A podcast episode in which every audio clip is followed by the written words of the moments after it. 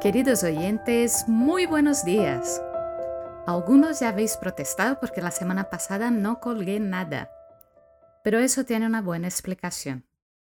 Germán, mi querido segundo hijo y quien me ayuda con toda la parte técnica de los podcasts, saluda Germán.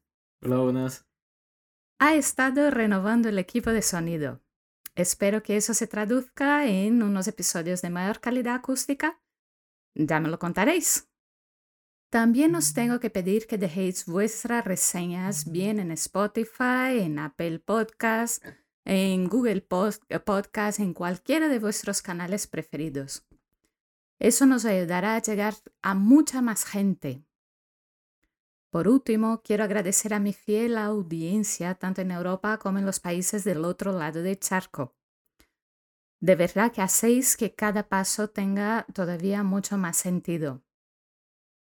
Hoy os quiero hacer una actualización sobre las vacunas frente al coronavirus, ya que ha habido algunos cambios desde nuestro último episodio sobre ese tema que creo que son muy importantes que conozcáis. Si no habéis escuchado el episodio titulado ¿Me tengo que vacunar para la esclerosis múltiple? Te recomiendo que lo hagas ahora te esclarecerá unas cuantas dudas. De momento, en Europa tenemos cuatro vacunas aprobadas. Pfizer, Moderna, AstraZeneca y Janssen. Ninguna es de virus vivo atenuado, por lo tanto, cualquiera de ellas puede administrarse en personas tratadas con fármacos inmunomoduladores o inmunosupresores, como los afectados por la esclerosis múltiple. Las dos primeras, Pfizer y Moderna, son de RNA mensajero. Tienen una eficacia muy parecida, cercana al 95%, y necesitan conservación en temperaturas muy bajas. Se administran con 3-4 semanas de diferencia entre las dos dosis respectivamente.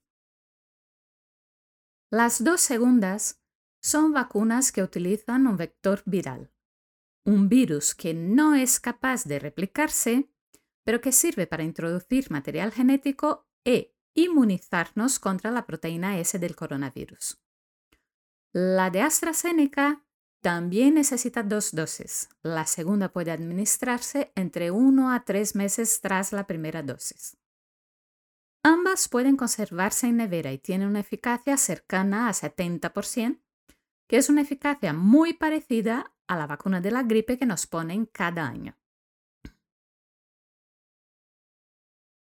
Los efectos secundarios más frecuentes son fiebre, dolores de cabeza, dolores musculares, articulares, sensación de hinchazón y calor en el brazo donde se aplica la dosis. También puede producir aumento de los ganglios, malestar general y cansancio, todos estos síntomas no suelen durar más de 24-48 horas y responden muy bien al tratamiento con paracetamol. Hay algunos efectos secundarios mucho más raros como pueden ser los eventos trombóticos inmunomediados.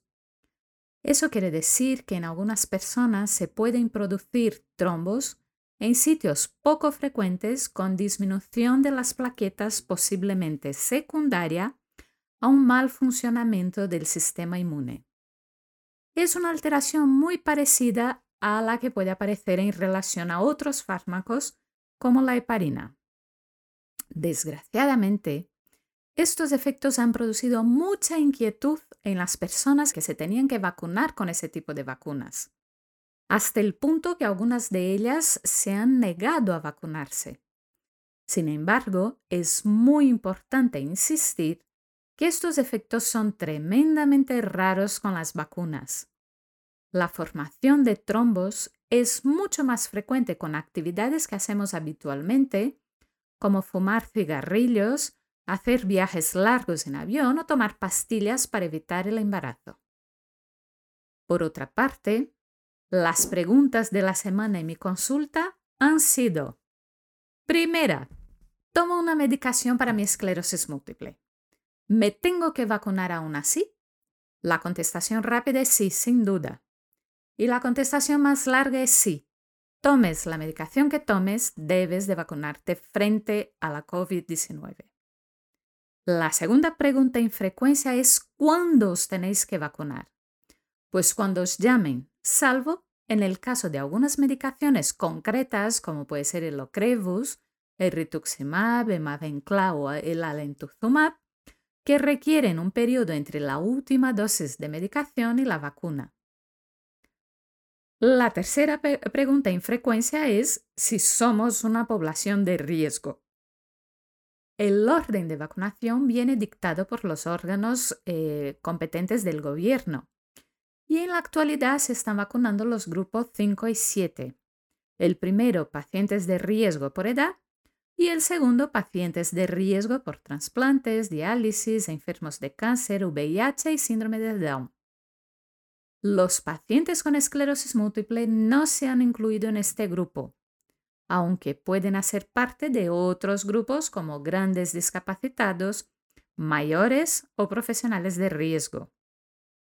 Muchas de estas personas ya han recibido la vacuna por ello.